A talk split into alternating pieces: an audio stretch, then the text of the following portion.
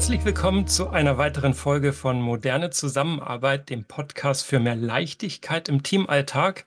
Hier teilen wir Erfolgsrezepte, die dich als Team- oder Projektleiterin dabei unterstützen, Zusammenarbeit und Teamerfolg gemeinsam zu gestalten. Mein Name ist Chris. Und mein Name ist Tillmann. So, und Till, mit dir fangen, fangen wir gleich mal an. Ähm, oh oh. Wir haben heute ein großes Thema, das sich Etappen nennt. Und ähm, gerade in der Vorbereitung ist mir klar geworden, das ist womöglich sehr abstrakt. Ähm, und wir haben dann einen Begriff eingeführt, der als Oberbegriff für viele andere Dinge gelten soll. Doch bevor wir da reinspringen, inhaltlich, wo in verschiedenen agilen oder Projektmanagement-Frameworks oder Frameworks der allgemeinen Zusammenarbeit das wie genannt wird, Frage an dich, wenn du Etappe hörst, woran denkst du da als allererstes? Ich denke ans Reisen, ich denke an Sport, ich denke an Rallye, an Fahrradfahren, Tour de France. Also das waren zumindest so die, die aus dem Alltag, wo einem der Begriff Etappe äh, begegnet. Mhm. Nehmen wir mal Reisen, weil ich davon ausgehe, dass mhm. alle, die zuhören, auch gerne reisen oder zumindest Reiseerfahrung haben. Warum Reisen? Was sind äh, Etappen in, auf Reisen? Mhm mal angenommen, man hat jetzt keinen Urlaub, der rein am Strand auf Mallorca ist, mhm. wo man die ganze Woche gemeinsam an einem Ort verbringt, dann hat man ja doch oft in Reisen so verschiedene Abschnitte. Sei es, dass man verschiedene Orte besucht, vielleicht aber auch einen Teil des Urlaubs am Strand verbringt, einen Teil in der Stadt. Also ich mhm. glaube, da gibt es so verschiedene ähm, Etappen einer Reise. Ja. Ähm, ich bin ja immer sehr aktiv reisend unterwegs und denke dann an sowas. Nicht eine Alpenüberquerung hätte ich noch gar nicht gemacht, aber ist sehr populär. Ich wohne hier in München, da reden viele über Alpenüberquerung. Das geht auch nicht an einem Tag. Doch vielleicht mit einem Fahrrad könnte man das schaffen. Aber nehmen wir mal die Wanderung, die müsste in mehreren Etappen stattfinden. Das heißt, so von Hütte zu Hütte setzt man sich so seine Zwischenziele. Oder ähm, ich war schon auf dem West Coast Trail in Kanada. Auch da überlegst du dir, okay, wie viele Tage willst du es eigentlich äh, strecken? Wie gemütlich gehen wir es an oder wie sehr drücken wir auf die Tube oder wie sehr lassen wir Möglichkeiten, um auch einfach da, wo es schön ist, mal zu bleiben? Ähm, und da merken wir schon, in so Etappenplanung kommt eine gewisse Flexibilität rein. Äh, oder andere, die große ähm, wirklich Tracking-Touren machen. Ich denke da an Peru und den ganz berühmten Waiwash Trail zum Beispiel, wo es richtig hoch in die Berge geht wo dann auch klar wird, da ist viel Vorbereitung ähm, steckt da dran, ähm, um so für Etappe zu Etappe, ja, dass die Zelte dann dastehen, wo du übernachten möchtest, dass dein Gepäck vielleicht vorgetragen wird oder du es selber trägst. Also es hängt viel dran. Und ähm, wenn wir oder du, der da auch zuhörst, ähm, mal ins Buch guckt, da haben wir noch äh, eine weitere Metapher oder Assoziation drin und du hast auch Sport erwähnt, Tour de France hast du erwähnt. Mhm. Äh, sag mal, was sehen wir dort im Buch? Hast du es vor dir? Nee. Soll ich so Also, ich habe es vor mir, aber ich weiß, äh, was, ich weiß nicht, auf das du ansprichst. Schau. Ah, das Fahrrad. Hey. Genau, das ist nicht ohne Grund da. Bist du Tour de France, Rad-Fan begeistert? Nee. nee. nee. Selbst wenn du es nicht bist und ihr da draußen vielleicht auch nicht, nicht Tour de France und nicht so richtig Rad, es gibt auf Netflix eine extrem geile Doku, wo sie über eine Tour de France ein Team, nee, die, also ein Team stellen sie schon in den Vordergrund, was nachher auch gewinnt, aber schon mehrere Teams vorstellen, begleiten. Und da wird sehr, sehr schön klar, was mit Etappen gemeint ist. Erstens ist der Begriff dort etabliert, also im Deutschen heißt es Etappen, im Englischen Stages.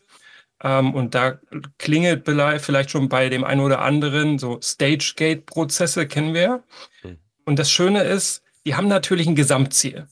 Die wollen natürlich entweder das Teamklassement gewinnen oder das gelbe Jersey äh, oder Bergkönig krönen oder was gibt's noch? Die Sprinter kriegen auch noch ordentlich äh, Gewinnauszahlung, wenn sie es äh, gewinnen. Und so gibt's verschiedene Ziele eigentlich. Und über Schlüsselerfolge zum Beispiel haben, schon, haben wir schon gesprochen. Jetzt ist es aber so, naja, das geht, glaube ich, 20 oder 21 Tage. Und jeden Tag sitzen die auf dem Rad, jeden Tag eine andere Etappe. Ähm, mal ins Zeitfahren, mal geht's irgendwo in der Normandie über, ähm, ähm, wie nennt man die Cobblestones? Ähm, ähm, Kopfsteinpflaster. Kopfsteinpflaster, ja. dann in die Berge ja. und mal ein großer Peak, mal zwei, mal drei unterschiedliche Längen. Und dann merkt man auch, hm, äh, da muss man sich unterschiedlich drauf einstellen. Und je nachdem, wie man im Klassement so liegt versus des großen Ziels, muss man vielleicht auch die Einstellung verändern. Und äh, das finde ich ein schönes Bild. Und äh, wer damit immer noch nichts anfangen kann, Computerspiel. Gaming, da gibt es ja auch Spiele, die asynchron laufen, so rundenbasiert. Mhm. Ich denke an sowas wie Heroes of Might and Magic oder Civilization. Da bist du immer eine Runde dran und machst all deine Züge und analysierst und guckst ähm, und planst und legst dir auf Basis deiner Strategie so eine, Taktik zurecht, machst die Züge, aber die werden dann erst gesetzt, wenn du unten rechts auf Weiter klickst. Mhm. Und dann sind die Gegner dran oder deine befreundeten Spieler. Und so muss man ganz schön viel vordenken, weil es eben nicht simultan gleichzeitig läuft. Und irgendwie ist wie eine Runde, ist jedes Mal wie ein neues Projekt.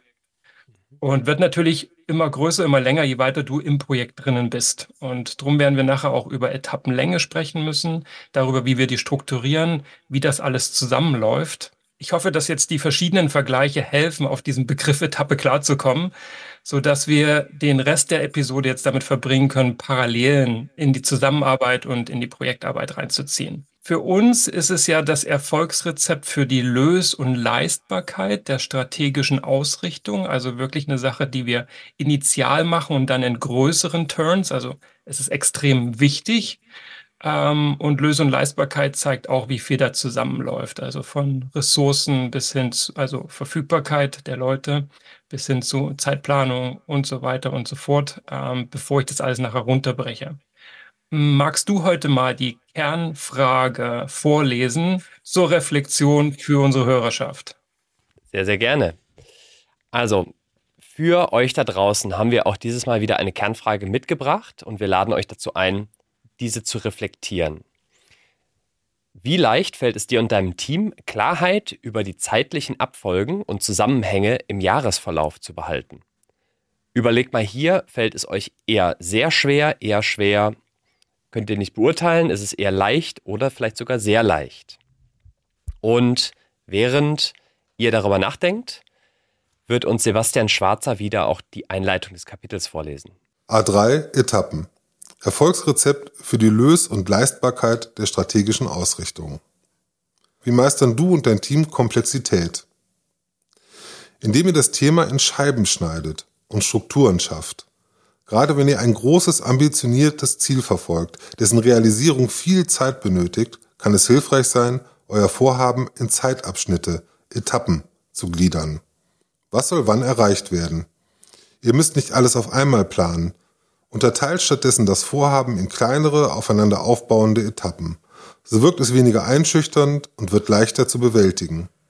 Konzentriert euch dann auf eine Etappe und geht zur nächsten über, sobald sie abgeschlossen ist. Schritt für Schritt, Etappe für Etappe. Wie passt eine langfristige Etappenplanung zu agilem Vorgehen? Gerade in der Dynamik der modernen Zusammenarbeit hilft ein Etappenplan. Ihr behaltet im Großen und Ganzen den Überblick und bleibt trotzdem anpassungsfähig. Ihr schafft Bezugspunkte für Änderungen entlang des Weges und bleibt flexibel bei der Umsetzung im Detail. Wie bleibt der Etappenplan aktuell? In regelmäßigen Abständen lohnen sich Realitätsprüfungen. Passt gemeinsame Etappenziele so an, dass sie unter den gegebenen Rahmenbedingungen und unter Berücksichtigung externer Abhängigkeiten realistisch bleiben. So haltet ihr den Kurs und behaltet die wichtigen Inhalte und Zusammenhänge im Auge. Vielen Dank an Sebastian. Äh, wichtiges Thema offensichtlich, den Kurs beibehalten oder auf Kurs bleiben und die wichtigsten Inhalte und Zusammenhänge im Auge behalten. Wenn sich die Folge nicht lohnt, dann weiß ich es nicht. Und diesmal machen wir es so, dass wir von Anfang an die Sprachnachrichten, die wir bekommen haben, weil es wirklich viele waren und tolle Perspektiven mit einbetten. Und wir starten mal mit Lennart, der fragt, okay, wie seid ihr jetzt eigentlich genau auf diese Metapher gekommen? In dem Kapitel geht es ja um Etappen. Ein Begriff, der mir so im Bereich Projektmanagement noch nicht wirklich untergekommen ist. Daher äh, würde ich mich fragen, woher hast du diese Metapher, wie bist du darauf gekommen und was verbindest du mit ihr? Ja, also ich würde da gerne agil mit ins Spiel bringen. Mhm. Gerade das Thema Release-Plan und Release-Planung als Aktivität finde ich da ähm, sehr nah und sehr greifbar. Mit der Idee, von Anfang an sich zu überlegen, wann möchte man eigentlich welchen Reifegrad des Produkts, des Services erreichen, so dass man das potenziell eben auch an Testkundinnen und Kunden geben kann oder an den Markt bringen kann oder auf eine große Messe damit gehen kann. Oder auch gerade wenn wir an Software denken, wann wollen wir wirklich die großen Releases publishen? Und ich finde, dass das ein sehr schönes mentales Modell ist, um ja, um einfach so klar zu machen, wir arbeiten jetzt nicht mal so lange darauf hin, wie wir möchten und hoffen, dass es besser wird und hoffentlich erreichen wir irgendwann einen Meilenstein, den wir uns vorgenommen haben, sondern von Anfang an habe ich einen Plan und habe Etappen, auf die ich hinarbeite und weiß von Anfang an, was für Anforderungen welche Etappe mit sich bringt. Mhm. Ich antworte mal noch aus der nicht agilen Sicht. Ähm, da haben wir auch jede Menge Begriffe. Ähm, sowas wie Roadmap ähm, ist ganz oft ein Schlagwort ganz am Anfang. Lass uns mal eine Roadmap zu skizzieren, damit wir sehen, wie wir Stück für Stück äh, unsere großen Ziele erreichen. Ähm, Masterplan ist manchmal noch so ein Wort, was benutzt wird, gerade wenn es auch um Programmplanung geht, wo es aus mehreren Teams und Subeinheiten das Ganze zusammengesetzt wird. Meilensteinplan kennen wir, ganz klassisch. Ähm, Phasenplan, also Projektphasenplan beispielsweise. Und ich würde sagen, alle eint, auch das, was du sagst, im Endeffekt, dass wir versuchen, geflügeltes Wort, den Elefanten in Scheiben zu schneiden.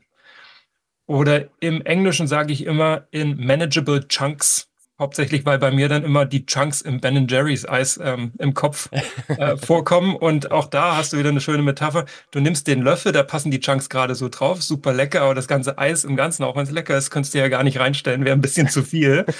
ähm, auch ist es viel zu kalt, also das spuckt man wahrscheinlich wieder aus. Also manageable Chunks sollen das sein. Und wir beide haben einfach nach einem guten deutschsprachigen Überbegriff gesucht, der dem Charakter verleiht und der nicht ganz abwegig ist. Und gerade mit der Metapher aus dem Sport, ähm, glaube ich, hat man dann schnell die Bedeutung. Und gerade wie du es auch sagst, mit Plan, also dem Wort Plan, was drinsteckt, merkt man, okay, die haben sich Gedanken gemacht, die haben einen Plan.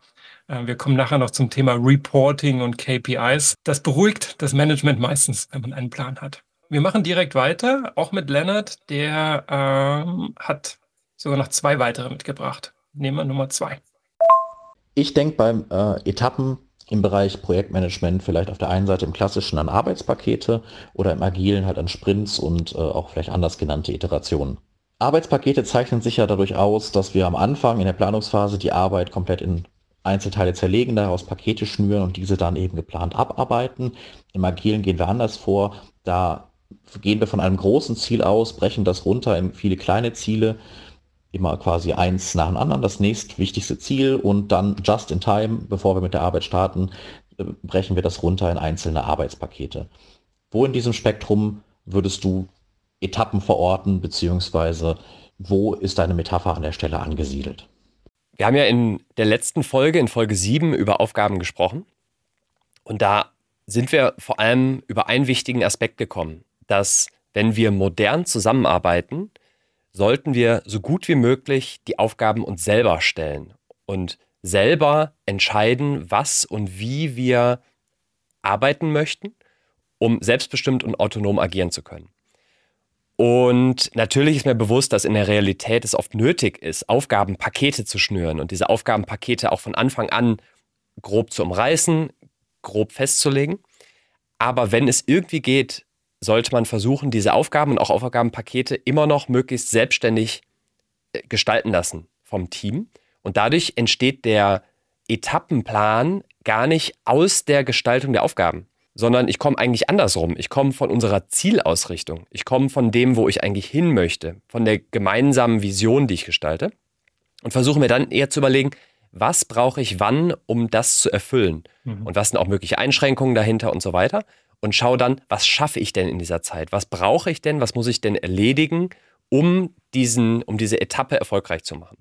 Und daher würde ich immer vorschlagen, nicht so sehr zu kommen von, was sind die Aufgaben, die ich jetzt delegiere und abarbeiten muss, sondern kommen vom Ziel her, von dem, ähm, äh, von dem Außen, von dem Umfeld, nach dem ich mich gestalten möchte. Mhm. Also vom Spektrum betrachtet her eher aus der agilen Richtung, nicht ganz im Extrem weil es immer noch deliverable orientiert. Also wir werden ja. nachher zeigen auch und auf den Canvas eingehen. Es braucht ja auch immer ein Etappenziel und da sollte schon was Greifbares oder wie du vorhin sagst, so ein MVP, so eine Art irgendwas erstes Greifbares äh, dranhängen.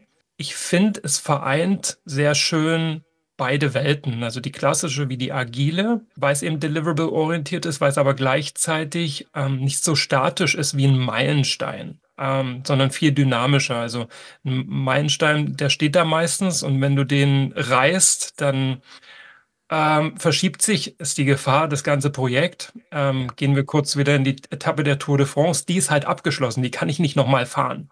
Jetzt kommt die nächste Etappe. Ich muss mich anders einstellen anders taktisch vielleicht aufstellen. Aber ich mache weiter. Also deswegen kommt es jetzt nicht zu Verzögerung und deswegen kommt eine sehr große Flexibilität und eben auch Agilität rein. Und gleichzeitig kommt auch, weil es wirklich diesen harten Cut gibt, immer wieder Ruhe rein. Ruhe zur Orientierung, Ruhe zur Repositionierung und nicht, okay, wir müssten eigentlich schon längst Folgendes machen. Und parallel dazu haben wir jetzt so eine Catch-up-Phase äh, Ketchup, nicht im Sinne von Tomatenketchup, sondern ähm, aufholen. Und auf einmal, weil wir eben den Meilenstein gerissen haben und was aufholen müssen und das umsetzen müssen, was da ja schon vorher geplant war, haben wir auf einmal diese riesen Bugwelle. Und auf einmal spricht alles von Taskforce Firefighting-Modus, ja. aus dem du im schlimmsten Fall nicht mehr rauskommst. Ja. Genau. Zu den Feinheiten kommen wir noch, ähm, wie wir dann mit der Verspätung umgehen. Doch äh, Lennart geht sogar noch tiefer rein in diesen Aspekt. Als dritte Frage möchte ich die Frage, die du auch schon im Intro des Kapitels gestellt hast, wiederholen. Wie passt denn ein Etappenplan mit einer langfristigen Planung und einer agilen Arbeitsweise zusammen?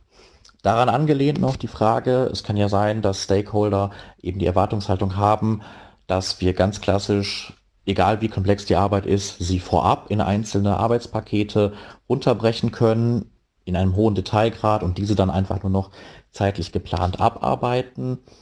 Wenn diese Erwartungshaltung im Raum steht, wir aber vielleicht sagen, okay, wir nehmen immer nur einen gewissen Teil, ein gewisses Teilziel, das wir uns eben halt herunterbrechen und dann mehr oder weniger just in time die Arbeitspakete für eine kurze Iteration definieren und ich somit gar nicht immer exakt sagen kann, zu welcher Zeit mit welchen Arbeitsergebnissen zu, zu rechnen ist.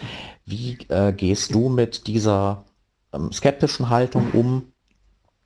Was, was kannst du uns da raten, wie man eben an der Stelle ja quasi die agile Welt mit der klassischen Welt so zu, zu ähm, zusammenführen und ja, verheiraten kann, dass es eben halt, dass alle ein hohes Vertrauen in das Projekt haben? Ich würde alle da draußen, die Teamarbeit gestalten, dazu einladen, einen Etappenplan als strukturgebendes Element zu nutzen. Also bewusst als erstes zu überlegen, was sind denn Zeitrahmen in meinem Umfeld, entweder in meinem Unternehmen oder in meinem Team, was bereits etabliert ist, die dazu einladen, diese Zeitrahmen auch zu nutzen. Also ich denke da zum Beispiel an die vier Jahreszeiten. Oder ich denke an vier Quartale, nach denen sich ja auch viele Unternehmen richten. Ich habe aber auch ganz bewusst ähm, Unternehmen erlebt, die ganz bewusst auf Trimester gehen, weil Quartale sind oft schon so überfrachtet oder enden ganz oft in Urlauben. Ne? Dann haben wir irgendwie den Osterurlaub, dann haben wir den Sommerurlaub, dann haben wir den Herbsturlaub. Und Trimester können da ganz gut helfen, dies, diese Struktur aufzubrechen und nicht immer im, hm. äh, in Urlauben zu enden. Aber ich möchte dazu einladen, sich von der Seite aus zu kommen und zu sagen, jetzt schauen wir mal, was wir zum Beispiel in der ersten Jahreszeit machen. Was machen wir jetzt im Frühjahr? Was wollen wir zum Ende des Frühjahrs erreicht haben, erledigt haben? Und dann zu überlegen, was wollen wir denn bis zum Sommer, bis zum Sommerurlaub erledigt haben? Und dann trifft nämlich genau der Effekt ein, Chris, den du beschrieben hast, ist, wir kommen dann eben nicht in so eine Thematik, dass wir ständig Dinge versuchen aufzuholen, mhm. dass wir asynchron laufen mit anderen Teams, dass wir Arbeitspakete auf, auf Jahre stretchen oder dass diese Arbeitspakete ständig aus dem Rahmen laufen, weil Meilensteine gerissen werden, weil Budgets nicht verfügbar sind oder oder oder. Und wenn ich von der Seite komme, dann bietet sich es ja total an zu sagen, wir nutzen dieses Raster, um auch andere Erfolgsrezepte moderner Zusammenarbeit zu nutzen in dem Zusammenhang. Zum Beispiel machen wir am Ende jeder Etappe ein Review Mhm. Und dann hängen wir vielleicht noch eine Retro mit dran. Oder ich mache ganz bewusst nochmal ähm, einen, einen Neuaufsatz meiner Zielausrichtung zu Anfang einer Etappe. Also das finde ich das Charmante, dass eigentlich ein Etappenplan so eine Struktur geben kann für meine Zusammenarbeit. Und da will ich uns auch mal einladen, über die Projekte hinaus zu gucken und jetzt wirklich zu sagen, ich leite vielleicht ein Team in einer Abteilung oder ich leite auch äh, eine Business Unit. Dann ist es ja heute häufig so, dass wir so einmal im Jahr so ein Strategie-Meeting haben. So, und die Einladung wäre jetzt die zu sagen, nehmen wir mal an, das ist unsere Etappe, quasi von einem Jahr zum nächsten. Zu sagen, hm, liegt das nicht ganz schön weit auseinander? Weil ähm, ich bringe mal ein Prinzip aus der Soziologie mit rein, das Prinzip der dynamischen Repositionierung. Das besagt das, dass ich zwischen Phasen der Dynamisierung und Agilisierung immer wieder Stabilität reinbringen muss. Und das machen wir mit solchen Strategie-Meetings einmal im Jahr. Uns quasi repositionieren. Und jetzt stell hm. dir vor, das machst du eben, wie du vorschlägst, einmal im Tri Trimester und legst das eigentlich neben deine Projektpläne und neben die Programme und Initiativen, die laufen und nutzt das, um wirklich jetzt Blick auf dein Team und auf deine Ressourcen zu sagen, hier machen wir wie eine Art Full Stop und nehmen uns Zeit, das zu reflektieren, zu gucken, wo stehen wir, wieder Orientierung zu finden, was hat sich alles geändert und wie müssen wir deswegen nachsteuern, um immer wieder diese Ruhe reinzubringen und nicht in so einen Hustle-Mode zu verfallen oder eben zu warten, bis boah, das nächste halbe Jahr auch noch rum ist, damit wir endlich diesen Strate dieses Strategie-Meeting machen, auf das dann alle warten, aber was dann so viel vereinen muss, dass es eigentlich an einem Tag oder zwei gar nicht gemacht ist. Ja. Das wäre die Einladung. Bei allem aus dem Management ähm, Wunsch nach Steigerung und Wachstum und permanente Agilisierung ist es vor allen Dingen psychisch mental sehr wichtig, dass wir immer wieder diese Stabilität finden. Sonst wissen ja. wir irgendwann gar nicht mehr, ähm, wie uns geschieht und alles wächst uns über den Kopf. Ja. Und drum das als Chance sehen, diese Haltepunkte und damit Ruhe reinzubringen und es vielleicht eben nicht als Ersatz für einen Zeitplan, Terminplan, Sprintplan, Releaseplan zu nehmen, sondern eher als eine Art Synchropunkt für all die Aktivitäten, die laufen, weil ganz oft ist es ja nicht nur die eine Sache. Und das ist dann das Charmante an dem Etappenplan, der ja alles zusammenbringt. Dann ähm, kombinieren wir mal die Frage von Sandra mit eine Ansage von Tarek, da wird es jetzt spannend. Zu deiner Frage betreffend Etappen. Also, was mir da so spontan eingefallen ist, als ich mir das angehört habe, ähm, dass ich gerne wissen würde, wie man jetzt den Etappen so abgrenzt oder was da alles reinkommt, betrachtet wird. Ähm, da kann man ja irgendwie sich fragen, was und warum kommt jetzt in die Etappe rein, wie strukturiere ich die, die, die Projekte und welche Aufgaben lege ich fest, also was, warum, wie, wann, welche Zeiträume plane ich, wie, wie ist der Projektablaufplan, wer und wie, also Ressourcen einteilen. Also mit anderen Worten, bei den Etappen vereint man da alles, inhaltlich, zeitlich, strukturelle, personelle und monetäre Überlegungen oder kommen da nur bestimmte Aspekte rein und wer definiert die Aspekte, die da reinkommen? Hier mache ich kurz Pause und lass mal Tarek losschießen. Der kam nämlich mit einer ganzen Liste um die Ecke. Ähm, und dann kombinieren wir das und gucken mal. Also, was wir nicht wollen, ist jetzt quasi Überforderung reinbringen, sondern Struktur. Und äh, Tarek hat ein paar Vorschläge was reingehört und dann dröseln wir das Ganze in Ruhe auf. Grüß dich, hallo, hallo. Also ich hätte da folgende Frage, wie ich folgende Liste eigentlich in eine Struktur bringe und was euer Vorschlag wäre dafür, das zu tun. Also natürlich hast du Etappen im Projekt und du hast viel Discovery, du hast Spike-Tickets, du hast Investigation-Tasks, du hast Dinge, die du bis dahin weißt und dann zurückstellen musst, äh, du hast Entscheidungen und so weiter, du hast Prioritäten, die sich ändern, Kunden, die kommen, Kunden, die nicht kommen. Ähm, da müsstest du mal ein bisschen eingrenzen. So, also jetzt haben wir den ja. Schlamassel, den Topf voller Zutaten. Ähm, lass mal dran ziehen, Stück für Stück und das in eine Struktur bringt. Ja. Lass mal versuchen, von oben zu kommen, also mhm. vom, vom grob granularen, vom, vom abstrakten und dann gehen wir ins Konkretere. Wir haben ja schon gesprochen über die Zeiträume, die wir mal als erste zeitliche Strukturierung genommen haben. Und jetzt überlege ich mir je Etappe, was, was schränkt mich hier ein? Was habe ich für Abhängigkeiten? Und das können vor allem Abhängigkeiten sein innerhalb des Teams, weil wenn das Team nicht da ist, nicht arbeitsfähig ist, dann brauche ich den Rest gar nicht weiter zu diskutieren. Also erster Schritt, was habe ich für Abhängigkeiten im Team? Seien das Urlaube, Abwesenheiten, andere Prioritäten durch andere Projekte etc. etc. Das Zweite, was ich betrachten würde, ist eine Abhängigkeit außerhalb des Teams. Also wir haben vorhin schon gesprochen über wichtige Messen, zu denen ich etwas ausstellen möchte. Ich habe vielleicht gewisse unternehmerische Rahmenbedingungen, wo ich zum Beispiel zum Jahresabschluss irgendwas erreichen muss. Vieles weitere kann da reinspielen, was Einfluss auf das Team von außen hat. Und dann als dritten Schritt würde ich mir überlegen, was will ich denn da erreichen? Was sind denn eigentlich zum Beispiel die Schlüsselerfolge, die innerhalb dieser Zeit erreicht werden sollen? Und falls äh, ihr Hörerinnen und Hörer nochmal in Schlüsselerfolge reinhören möchtet, das war Folge 6. Da gehen wir tiefer auf das Thema Schlüsselerfolge ein.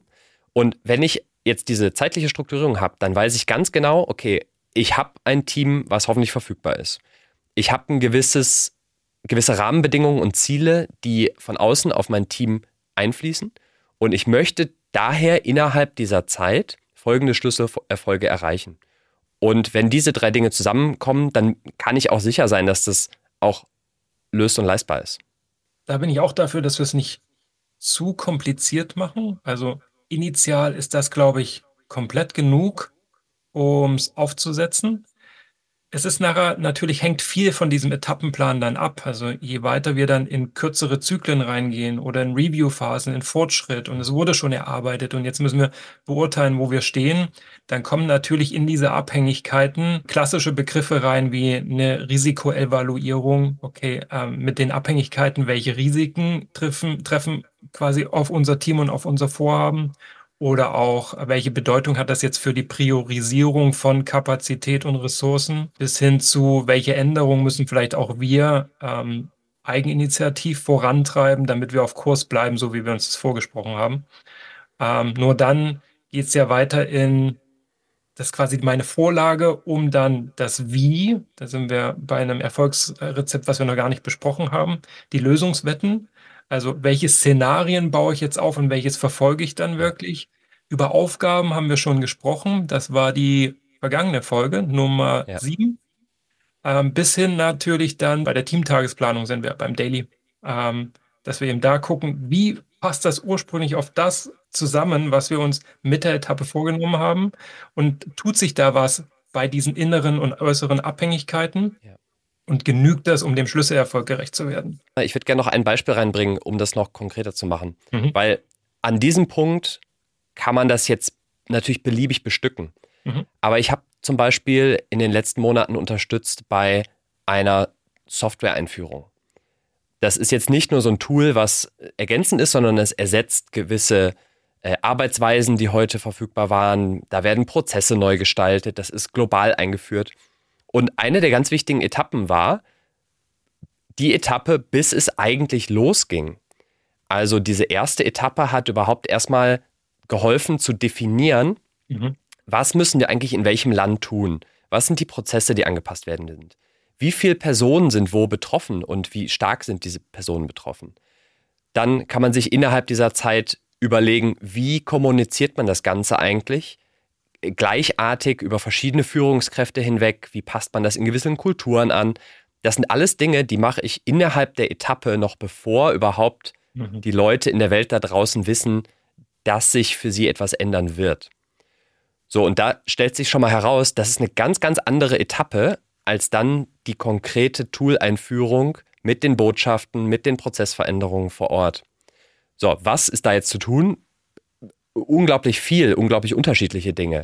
Und wenn ich eine ganz andere Etappe mache, in einem ganz anderen Unternehmen, zu einem ganz anderen Projekt, dann sind die inhaltlichen Schritte auch wieder ganz anders. Und die Software, ähm, Entwickler haben ganz andere Aufgaben als das Management, als die Change- und Kommunikationsunterstützung. Und daher würde ich mich gar nicht so sehr darauf verbeißen, was und wie tue ich genau, weil das sollte innerhalb der Autonomie des jeweiligen Teams stecken, sondern vielmehr den Etappenplan dazu nutzen, dass all diese verschiedenen Teams und Tätigkeiten synchron laufen, damit wenn in ein paar Monaten der Software-Release startet, sind alle synchron und diese Etappe ist abgeschlossen. Mhm. No matter what. Ja. Da habe ich auch noch eine interessante Erfahrung zum Teilen, fast schon ein Hack, ähm, denn ich habe es auch angewandt in einem sehr großen Team, wo ganz viele Projektteams unterwegs waren, aber an tatsächlich voneinander isolierten Produkten ähm, mhm. gearbeitet haben. Und immer wenn wir zusammengekommen sind, über, um über diesen Etappenplan zu reflektieren, ähm, die Etappe auch abzuschließen, die nächste zu starten, war schon zu spüren, hm, also während die anderen reden, das hat jetzt mit mir nicht viel zu tun, kannst du mich agenda-basiert mit reinnehmen? Und das wollte ich ja eigentlich nicht. Ich wollte ja schon, dass das ein gemeinsames Teamgefühl auch ergibt. Und dann habe ich mich mit einem aus dem Team unterhalten, hey, kriegen wir das hin? Und er hatte eine sehr geniale Idee und das haben wir dann auch eingeführt und es hat gezündet, nämlich sagte, hey, wir haben ja auch Dinge, die bei uns als Team zwischen diesen ganzen Projekten stattfinden. Also wir sind ja nicht nur in Projekten aktiv, wir sind ja ein Team aus einem guten Grund. Wir haben ja auch übergreifende Ziele. Wir haben, ähm, es war eine IT-Firma, auch grundsätzliche ähm, Systemlandschaftsthemen, auf die wir alle aufgreifen oder zugreifen und aufsetzen unsere Systeme, Programme, Produkte. Und lasst uns doch pro Etappe ein, ein bis drei gemeinsame Top-Team-Initiativen oder Aktivitäten definieren, was wieder zusammenschweißt, wo wir alle dann wissen, das betrifft alle, da beteiligen sich alle und das bekommt dann so einen richtigen Teamcharakter, wo ja alle eher sonst in ihren Subteams denken und sagen, ja, wir kommen halt zusammen, weil wir eine organisatorische Einheit hier in der, im Unternehmen sind. Doch was verbindet uns? Und diese verbindenden Elemente noch mit reinzutragen und zu sagen, die nehmen wir auch als Schlüsselerfolge mit auf in unseren Etappenplan. Und das hat voll geholfen, das Team zusammenzuschweißen und die Motivation hochzuhalten, sich am Ende der Etappen auch immer wieder zusammenzusetzen und gemeinsam auszurichten. Dann machen wir weiter mit Daniela ihrer Sprachnachricht. Was ist der Unterschied zwischen Etappen und Meilensteinen? Und wie ist auch das Zusammenspiel von diesen beiden Sachen? Also finde ich, ist eine extrem gute Frage.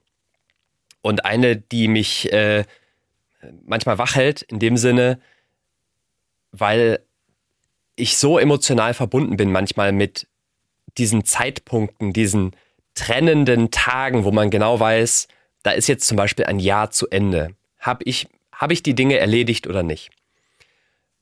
Und ich komme gleich nochmal darauf zurück, warum das mich so bewegt. Also, zum ersten Mal ein Meilenstein, ganz abstrakt gesprochen, ist ein Zeitpunkt, wo eine definierte Aufgabe abgeschlossen ist oder ein Aufgabenpaket oder zum Beispiel auch ein Projektabschluss ist. Das heißt, es ist vor allem definiert durch den Inhalt und die Qualität. Eine Etappe ist vor allem definiert durch einen Zeitpunkt. Das heißt, unabhängig davon, ob Aufgaben vollständig und in einer gewissen Qualität erledigt sind, findet eine Etappe einen Abschluss. Denken wir eben nur an, das Jahr ist zu Ende. Das heißt, es ist irgendwie so der 20. Dezember oder so ähnlich. Alle gehen in den Winterurlaub und tschüss und die Türen gehen zu. Das war's. Da passiert dieses Jahr dann nichts mehr. Beides hat Vor- und Nachteile. Ne? Also ein Meilenstein, da ist natürlich immer sichergestellt, dass eine Qualität erreicht ist, weil der Meilenstein ist so definiert.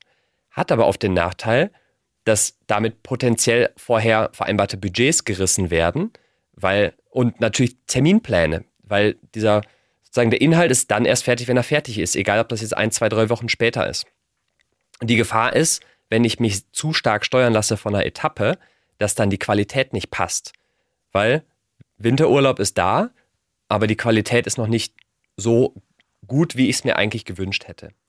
So, das hat beides Vor- und Nachteile. Und ähm, meiner Meinung nach kommt es sehr stark darauf an, was für mich die höhere Priorität hat. Ob ich sicherstellen muss und möchte, dass mein Meilenstein ein gewisse Qualitätskriterium erfüllt. Das kann zum Beispiel in der Medizintechnik ausschlaggebend sein für eine medizintechnische Zulassung. Das können Sicherheitsanforderungen sein. Ähm, ich denke da an an Automobile oder ähm, Mobilitätskonzepte, Fahrzeuge, wo ich einfach gewisse Anforderungen erfüllen muss.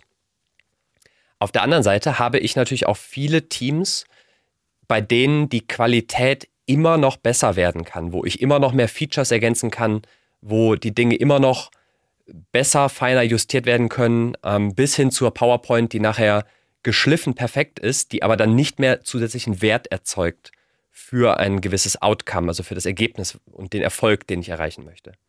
Das heißt, idealerweise habe ich Erfolge definiert am Ende meiner Etappe, die ich auch zu diesem Zeitpunkt erreichen kann. Nur ich justiere die Qualität so, dass ich synchron bleibe, dass ich zufrieden bin mit dem, was ich dann am Ende der Etappe erreicht habe, ohne potenziell Zeitpläne auseinander, dass Zeitpläne mir auseinanderfliegen, dass Teams asynchron laufen. Also siehst Chris, das ist ein Thema, was, was ich super spannend finde. Hast ja, du da noch einen Blick ja, drauf? Eine gute Überschrift verdient. Ähm, wir nennen es äh, nachhaltiges Arbeitstempo oder im Englischen Sustainable Pace. Ja. Darum geht es mit dem Etappenplan und darum auch dieses, dann ist das Jahr zu Ende oder auch bei der Etappe. Die Etappe ist heute und dann ist sie zu Ende. Dann kommt die nächste Etappe morgen. Ganz harter Cut um eins sicherzustellen, und das hat auch da mein Kunde diesen Begriff eingeführt, ich will, dass wir als Gesamtteam so eine Art Heartbeat haben, so eine Art Taktung, mit der wir arbeiten und uns voranbewegen, egal ob da im, im Projekt ein Meilenstein ansteht oder nicht, egal ob jetzt die Qualität schon äh, erreicht wurde oder nicht, ich möchte ein kontinuierliches, nachhaltiges Arbeitstempo etablieren. In, Im Scrum versucht man ja genau das auch mit den Sprints. Da ist das Wording jetzt ein bisschen unglücklich, weil es eben suggeriert, wir rennen wie kaputt, dann ist die Ziellinie und dann rennen wir gleich wieder wie die kaputten. Also Sprint finde ich da nicht äh, als schönes, schönen Begriff, doch das Ziel dahinter ist ein sustainable, nachhaltiger Ace. Und dann haben wir es, glaube ich, auch visuell schön getrennt von Meilensteinen, denn wenn ich auf meinen Meilensteinplan oder auf meinen Zeitplan mit den Meilensteinen integriert im Projekt gucke, dann sind die ja all over the place. Die sind dann, da wird die Linie abgeschaltet, damit ich bestimmte Geräte aus und wieder einbauen kann. Irgendwo hart im Kalender und da gibt's häufig keine zeitliche direkte Korrelation. Es gibt einen Grund, warum der Meilenstein da steht, wo er steht. Doch du siehst, ähm, der eine ist in drei Monaten, der nächste kommt dann aber schon drei Wochen später und der nächste ist dann erst wieder ein halbes Jahr hin. Das nützt uns nichts für dieses Arbeitstempo. Und da ist der Etappenplan einfach ein schönes Element, um eben dann zu justieren, was ist jetzt auch realistisch. Ja. Um ja, und da sind wir wieder in der Projektwelt, diesen Firefighting-Mode. Ich hatte letztens wieder ein Kundengespräch, äh, beziehungsweise noch sind wir nicht Kunden, aber er sagt, hey, er möchte mal ein Projekt ordentlich aufsetzen von Anfang an, weil er kennt seit fünf Jahren Projekte immer nur im Firefighting-Modus. Wie, wie geht's denn anders, hat er gefragt. Geht das überhaupt anders? Genau. Ja. Ähm, da wollen wir ja nicht ständig rein. Das naja, we weißt du, warum man im Firefighting-Modus ist? Ein Grund ist dafür, dass man Etappen gleich Meilensteine hat. Mhm. Das bedeutet, dass ich äh, sage, ich muss zu einem gewissen Zeitpunkt einen Meilenstein erreichen dann ist nämlich die Qualität fix, der Arbeitsinhalt ist fix und der Zeitpunkt sind fix. Dann bleibt mir nichts anderes übrig, als dann an der Arbeitslast zu schrauben, mhm. Taskforces zu etablieren, mehr Externe mit reinzuholen und so weiter. Das ist jetzt spannend. Mal gucken, ob das, was du jetzt gesagt hast, die zweite Frage von der Daniela schon beantwortet. Wenn ich vom Typ her jemand bin, der alles äh, gerne sofort erledigen möchte, wie kann ich dann Etappen am besten einteilen und wie bekomme ich ein gutes Gespür dafür, wie viel ich in eine Etappe packen kann? Wie viel kann man in eine Etappe packen? Das ist genauso die gleiche Frage wie, wie viel schaffe ich persönlich in einer Woche zu arbeiten? Wie viel nehme ich mir vor? Und das lernt man am besten dadurch, dass man immer wieder einen Zyklus hat von, ich beplane mich und uns als Team. Wir gemeinsam überlegen, was wollen und können wir schaffen und reflektiere dann am Ende dieser Etappe, wie viel davon haben wir denn erreicht, was haben wir vielleicht auch nicht erreicht und warum war das so. Und je routinierter ich darin werde, mich selber und das Team sich zu beplanen, desto besser lerne ich auch, wie viel ich eigentlich schaffe. Es ist spannend, ähm, weil es fühlt sich auf der einen Seite so natürlich an. So, wir gehen quasi mit den Zyklen, die schon da sind, natürlicherweise. Auf der anderen wollen wir es gerne immer messen. Mhm. Wollen wir die Qualität sicherstellen? Wollen wir es sauber abgrenzen? Wollen wir es überprüfbar machen? Ähm, darauf bezieht sich jetzt auch Sandras zweite Sprachnachricht. Ähm, gucken wir mal, was wir da noch rausziehen können. Ich war bei den, bei den Messpunkten oder bei den Meilensteinen, äh, wenn ich zwischen den Etappen, also das, so die Zwischenschritte, die Zeitpunkte, wo ich irgendwie im Projekt einen Fortschritt erzielt habe, wie stelle ich sicher, dass die erreicht sind? Weil das ist für mich, wäre das dann irgendwie zusammen mit Etappen, müsste ich dann wie so Meilensteine oder also eine Art Qualitätssicherung zwischen den Etappen auch haben, damit ich die irgendwie sauber von der einen in die nächste Etappe komme. Also das wäre auch so eine Überlegung, also Etappenübergabe, Etappenfreigabe, Etappenabschluss. Ich, ich sehe da das Review als mhm. ganz essentiellen Punkt und dazu müssen wir noch eine Folge machen. Und das Review beschreibt ja genau diese, diese gemeinsame Überprüfung des Fortschritts und die Reflexion, wie weit bin ich gekommen, um meine gemeinsame Zielausrichtung zu erfüllen. Mhm. Also habe ich das, was ich mir vorgenommen habe, erreicht? Und was hat mich vielleicht auch davon abgehalten, nicht das zu erreichen, was ich mir vorgenommen habe? Und potenziell dann, wie kann ich daraus lernen und mich für die nächste Etappe besser aufstellen? Und dieses Review sollte idealerweise das Instrument sein, wo ich natürlich auch außenstehende, also nicht nur Projektsponsoren mit reinzunehmen, sondern vielleicht auch Kundenvertreterinnen, Vertreter und solche Personen, die dabei helfen zu bewerten, wie gut bin ich unterwegs, wie sehr erfüllt das die Anforderungen oder die Wünsche, die die Kundschaft hat. Und das ist für mich das ultimative Mittel, um zu bewerten, ob eine Etappe erfolgreich war und ob wir unsere Schlüsselerfolge erreicht haben oder nicht. Ja. Und die Etappe selbst dient dann, mach mal mit der Abgrenzung weiter, weil du jetzt stark schon aufs Review eingegangen bist, dient halt eben dann so als Art Kompass für die Selbstorganisation des Teams, um dann eben im Review gut dazustehen. Ja. Ähm, und appelliert an beides Eigenverantwortung, aber auch an Motivation, also jetzt an den Teamlead, Etappen so gut zu schneiden, dass die Motivation hochgehalten wird. Denn je größer das Gesamtziel, je weiter das weg ist, desto schwieriger wird es sich im Hier und Jetzt ähm, sein, sich dafür zu motivieren. Wenn ich es allerdings in Etappen schneide und jetzt erstmal sage, ja, wir haben das große Gesamtziel, aber schieb das erstmal beiseite. Wir richten uns jetzt so aus, dass wir jetzt schon äh, am Ende der Etappe spüren können, ob wir darauf einzahlen oder nicht. Und es steht ja auch bei uns im Gesamtmodell in der Box Wirkung erzielen. Also es geht genau darum, möglichst schnell zu sehen, dass wir in die Pushen kommen, dass sich was bewegt, äh, erstmal, dass es in die richtige Richtung geht und die Wirkung beginnt spürbar zu werden. Und das motiviert ja in der Regel. Genau. Ja. Und gleichzeitig ist es eine Chance, ähm, auch wenn die Reviews quasi anders getaktet und gelagert sind, das immer wieder auch, wie ich es vorhin sagte, Ruhe reinbringen, Überblick verschaffen und auch aufräumen. Das haben wir in der vergangenen Folge angesprochen, dass wir häufig dann Aufgabenpläne haben, die uns über den Kopf wachsen und jetzt ist eben die Chance, mit jeder Etappe, mit jedem Etappenwechsel Tabula Rasa zu machen und fast wieder, naja, wenigstens auf unverbrauchten Ground, Untergrund anzufangen mit einer leeren Tabelle und zu gucken, was schieben wir da jetzt rein. Ähm, sind die Ziele noch ähm, die, die wir wollten, gerade mit den Erkenntnissen aus dem Review? Also die sprechen, glaube ich, ganz stark miteinander Review ist aber für den Fortschritt da und Etappe, um eben diesen Rahmen zu schaffen, mich zwischen den Reviews zu organisieren. Ja. Und nochmal ein Link zu der Folge 7 zu Aufgaben. Mhm. Da haben wir darüber gesprochen, wie schön das ist oder dass wir es empfehlen, immer mal wieder regelmäßig mit einem leeren Aufgabenplan zu starten.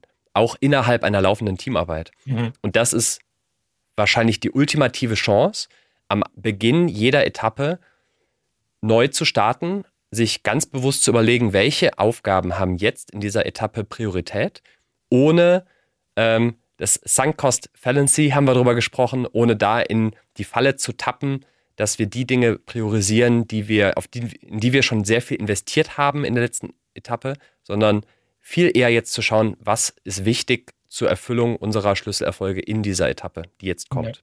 Das ist, man, wir können das gar nicht genug unterstreichen und ich äh, erkläre es auch nochmal anders in der Form, wenn wir uns den Anforderungskatalog am Anfang von einer Initiative, Projekt, Vorhaben vorstellen, dann sieht der ganz anders aus in der Regel, äh, wenn wir ans Ende des Projektes gucken. Weil was passiert in der Zwischenzeit? Es kommen neue Anforderungen dazu, einfach weil wir schlauer werden, dazu lernen, sich äh, vielleicht durch das eine oder andere Review eben neue Perspektive ergibt. Dann werden existierende Anforderungen verändert, einfach um auf Kurs zu bleiben oder nachzujustieren, damit wir auch die Ziele erreichen. Und worauf selten das Augenmerk gelegt wird, ist, was können wir denn jetzt weglassen? Selbst wenn wir vorher schon damit Zeit verbracht haben, genau dieses Sankos Fallacy, uh, es tut natürlich schwer loszulassen, doch jetzt helfen die Etappen zu sagen, nee, komm, wir sehen, da sind neue Aufgaben dazugekommen, es hat sich nochmal was geändert, da müssen wir nochmal was investieren. Wir können nicht alle Bälle gleichzeitig hochhalten, schon gar nicht die, die wir nicht brauchen. Sonst wird ja der Anforderungskatalog vielleicht zwei, dreimal so groß, mit demselben Setup, mit derselben Mannschaft, im selben zeitlichen Ziel. Das kann ja gar nicht gut gehen. Jetzt haben wir die Chance, radikal auch wegzustreichen, selbst wenn das bedeutet, dass wir Dinge wegschmeißen müssen, in die wir schon investiert haben. Ja, nur so, glaube ich, bleiben wir schlank und ähm, vermeiden diese Überforderung, die sonst tendenziell im Projektverlauf ähm, wird, beziehungsweise es wird immer wahrscheinlicher, dass wir überfordert sind. Eva hat noch eine interessante Perspektive zum Thema Projektmarketing. Ist es auch fürs Projektmarketing eine tolle Sache, weil wenn ich mit ähm, Menschen, Kolleginnen, Kollegen, Stakeholdern jeder Art über das Projekt spreche, kann ich ganz klar in Worte fassen, was schon erreicht wurde. Und ich kann das Projekt auch viel besser erläutern, die Vorgehensweise. Genauso fürs Statusreporting, für das Management ähm, ist es einfacher, wenn ich die Etappenziele darlegen kann und daran ähm, äh, reporten kann, wie weit sind wir denn eigentlich im Projekt, was haben wir erreicht und ähm, wie viel vom Gesamtziel ist denn eigentlich schon äh, erledigt und erfolgreich umgesetzt. Super Impuls. Gefällt mir gut, die, die Perspektive einzunehmen, dass es viel leichter erklärbar ist, dass man das auch als, als Berichtszyklus nutzen kann, aber auch als informellen Berichtszyklus. Ne? Also, dass ich einfach sagen kann, was wurde in der letzten Etappe erreicht und was habe ich mir jetzt vorgenommen. Mhm. Und dazu eine Sprache zu finden, über die sich alle einig sind. Und das unterstreicht nochmal, dass eben Etappen die Gelegenheit sind, um sich einen Überblick zu verschaffen. Und genau in solchen Reportings, Review-Meetings beziehungsweise Management-Präsentationen ähm, geht es ja genau um diesen Überblick. Geht mir genauso ganz tolle Perspektive. Im Buch hatte ich da noch gar nicht dran gedacht, aber jetzt fiel es mir wie Tomaten von den Augen. Danke, Eva. Zweite Auflage. Daniel hat noch eine spannende Perspektive und jetzt kommt das äh, Zwischenmenschliche nochmal stark rein. Da habt ihr euch ein wirklich sehr spannendes Thema rausgesucht. Ähm, klar, ähm, die ähm, Komplexitäten reduzieren, indem wir sie in kleinere Pakete schnüren, ist absolut sinnvoll. Ähm, ich stelle mir nur die Frage dabei, ähm, im Projektmanagement ist ja persönliche Beziehungen sind sehr, sehr wichtig und ähm, angenommen, wir schnüren diese Pakete und Unsere Projektmitglieder schaffen es nicht, diese runtergebrochenen Arbeitspakete oder kleine Etappen in gegebener Zeit auch umzusetzen. Natürlich sind wir als Projektmanager da, zu helfen und zu enablen.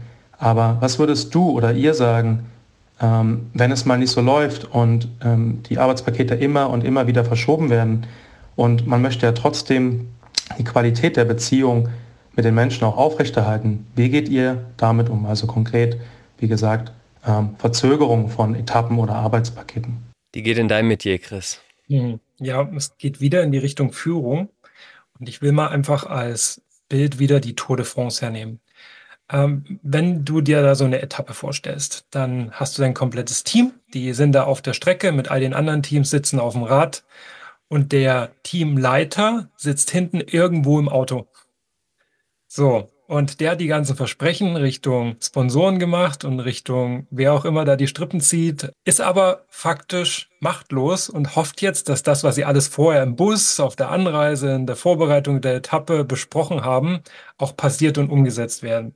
So, und jetzt bist du aber vielleicht mit deinem Team ah, schon den Zielen hinkst du hinterher und heute ist eine Schlüsseletappe und du merkst, es läuft schon wieder nicht. Ich glaube, da wird man halt fuchsig und fahrig und sehr schnell nervös da hinten im Auto, weil man ja nicht mitmischen kann. Und ja auch als Teamleitender nicht sollte sich zu sehr operativ einmischen. Er kann sich jetzt nicht aufs Rade setzen. Das wird nicht zählen. Und äh, jetzt ist eben die Frage, wie finde ich eine gute Balance zwischen dem Team vertrauen, sich eigenverantwortlich jetzt da zu organisieren auf der Strecke und den richtigen Moment vielleicht für einen Ausreißversuch zu setzen. Oder ähm, drei, vier setzen sich ab und äh, fordern damit das nächste Team raus, ordentlich Energie ähm, reinzustecken, da jetzt immer wieder ranzukommen. Und immer wieder reißt ein anderer aus. Und der im Klassement führende verpulvert unglaublich viel Energie, bevor es überhaupt auf den ersten Berg geht. Und da hat hinten der Teamlead wenig, wenig Einfluss drauf. Das muss alles ad hoc aus der Situation heraus entstehen. Und den Raum zur Eigenverantwortung muss es geben. Trotzdem denke ich, dass zwischen den Etappen genau der Zeitpunkt ist, um zu sagen, hey, die Leine ist lang, weil ich auch da hinten im Auto sitze während der Etappe. Doch jetzt kommen ein paar klare Ansagen und das ist meine Rolle hier. Und ähm, dann auch den Druck aufzubauen, den es braucht, um bei der nächsten Etappe dann entweder den richtigen Fokus zu haben oder die Klarheit zu haben, es ist jetzt verdammt wichtig und alles andere mal drumherum beiseite schieben und darauf konzentrieren und jetzt auch an das Abgesprochene. Und dann sind die ja immer noch per Funk in Kontakt während der Etappe, wenn es dann wirklich gänzlich anders läuft, ähm, sich dann abzusprechen was du halt tun musst, um überhaupt solche Ansagen, damit das durchgeht und dann auch sich in der Eigenverantwortung zeigt auf der Strecke, ist in dieses emotionale Band, was uns verbindet, unsere Beziehungen rundrum investieren. Und das löst jetzt der Etappenplan nicht. Dafür haben wir eine ganze Spalte von Affektbilanz, Schlüsselerfolgen, retrospektiven Kaffeegesprächen. Die müssen eben auch stattfinden. Ein Projekt oder ein Vorhaben ist nicht nur Rennen und Review, Rennen und Review. Es gehört noch so viel mehr drumherum, damit dann das auch funktioniert. Und es ist dann keine schlimme Sache, dass Druck aufgebaut wird, dass die Beziehung belastet wird, weil die Beziehung stabil ist, weil die diese Belastung aushält und für das Vorhaben, deswegen sind wir zusammengekommen, ungemein wichtig ist, um es zu erreichen. Und darauf können wir uns ja immer wieder berufen. Die gemeinsam festgelegten Schlüsselerfolge. Da muss ja jeder nicken. Dazu haben wir vorher ja gesagt. Sonst wären wir nicht in dem Team, nicht in dem Radelteam, hätten keine Verträge unterschrieben beim Arbeitgeber oder hätten uns einfach auf dieses Projekt äh, auch gar nicht eingelassen. Eva hat noch eine, machen wir die Sache hier rund. Zum Umgang mit Etappen und Etappenzielen im agilen Kontext sind meine Erfahrungen bisher, dass es absolut Sinn macht, ähm, in hybriden Projekten oder in hybriden Ansätzen auch mit Etappen zu arbeiten, ähm, weil ich einfach auch davon ein Fan bin und die Klarheit der ähm, Etappeneinteilung nicht missen möchte. Und äh, dabei habe ich es so gestaltet mit dem Team, dass wir in Sprints arbeiten, äh, also in Zyklen arbeiten innerhalb der Etappenzeiträume oder ähm, Etappenaufgaben. Aber meine Frage dazu wäre, gibt es noch andere Ansätze? Also wie könnte man mit Etappen im rein agilen Kontext arbeiten? Vielleicht der Hinweis an der Stelle, zum Beispiel Safe also Scaled Agile Framework, nutzt ja Release-Trains und differenziert auch zwischen Release-Zyklen und Sprints. Und wenn man das Bild vor Auge, Augen hat auf der Safe-Website, dann hat man auch innerhalb dieses Release-Trains im Prinzip so diese Releases, die in diesen Zug gehen und dazwischen aber auch getaktet die Sprints, die nicht zwingendermaßen zu einem Release führen. Und das hilft total, da eine Synchronität reinzubringen. Ich habe das Ganze mal mit aufgesetzt bei einem Medizintechnikhersteller und die haben sowohl einen großen Anteil Software als auch einen großen Anteil Hardware. Und da war natürlich die Herausforderung, wie bringt man diese beiden Dinge wirklich gut zusammen, so dass man halt nicht erst anfängt, die Software zu entwickeln, wenn die Hardware vollständig dasteht. Und ein wesentliches Ergebnis und Erkenntnis für die Teams war es zu sagen, jedes Unterteam kann eigentlich so arbeiten, wie sie möchten, solange wir uns darüber einig sind, an welchen Stellen wir synchron sein möchten. Zum Beispiel, wann gewisse Prototypen verfügbar sind, um die, die neue Software auch in dem Prototypen zu testen. Und davor kann ich natürlich vieles virtuell machen, ähm, vieles anhand von Annahmen gestalten, äh, gute Schnittstellen definieren und so weiter. Aber es war klar, wir haben Releases, da fällt ein Software-Release mit einem Hardware-Release zusammen. Und das hat den Teams sehr, sehr gut geholfen dabei, so agil wie möglich zu arbeiten, ohne aber jetzt alles auf den Kopf stellen zu müssen. Gerade was natürlich in der Hardware-Entwicklung nicht immer so leicht ist, da so iterativ zu denken und zu agieren. Danke, Till. Danke auch an alle, die sich per Sprachnachricht beteiligt haben. Lennart, Sandra, Tarik, Daniela, Eva, Daniel. Wow, es waren echt viele. Wenn ihr jetzt sagt, boah, hier noch ein Plan, ähm, wir haben doch schon existierende Pläne, ähm, dann gönnt euch gerne das Buch. In der Tipps und Tricks Abteilung dieses Kapitels haben wir den Etappencheck mit eingebaut, wo ihr eure Pläne hernehmt und gucken könnt ähm, auf Basis des jetzt Gelernten, Gehörten oder im Buch Gelesenen, wie könnt ihr die verbessern, verfeinern, um genau diese Synchropunkte, diesen Sustainable Pace, das nachhaltige Arbeitstempo, den Heartbeat reinzubringen in eure Zusammenarbeit, die wahrscheinlich auch selten aus nur einem Projekt besteht, sondern mehreren Initiativen, die es sehr wohl zu synchronisieren gibt. Und damit sage ich wieder Danke fürs Zuhören. Gerne teilen, gerne auf die Webseite moderne-zusammenarbeit.de gehen, um den Canvas. Ich halte ihn einfach mal in die Kamera für alle, die bei YouTube dabei sind, um den Canvas abzustauben. Ist ein fancy Teil geworden. Und äh, Tillmann, wie immer lasse ich dir die letzten Worte dieser Episode. Ja, wir wünschen dir und deinem Team mehr Freude und Leichtigkeit im Teamalltag.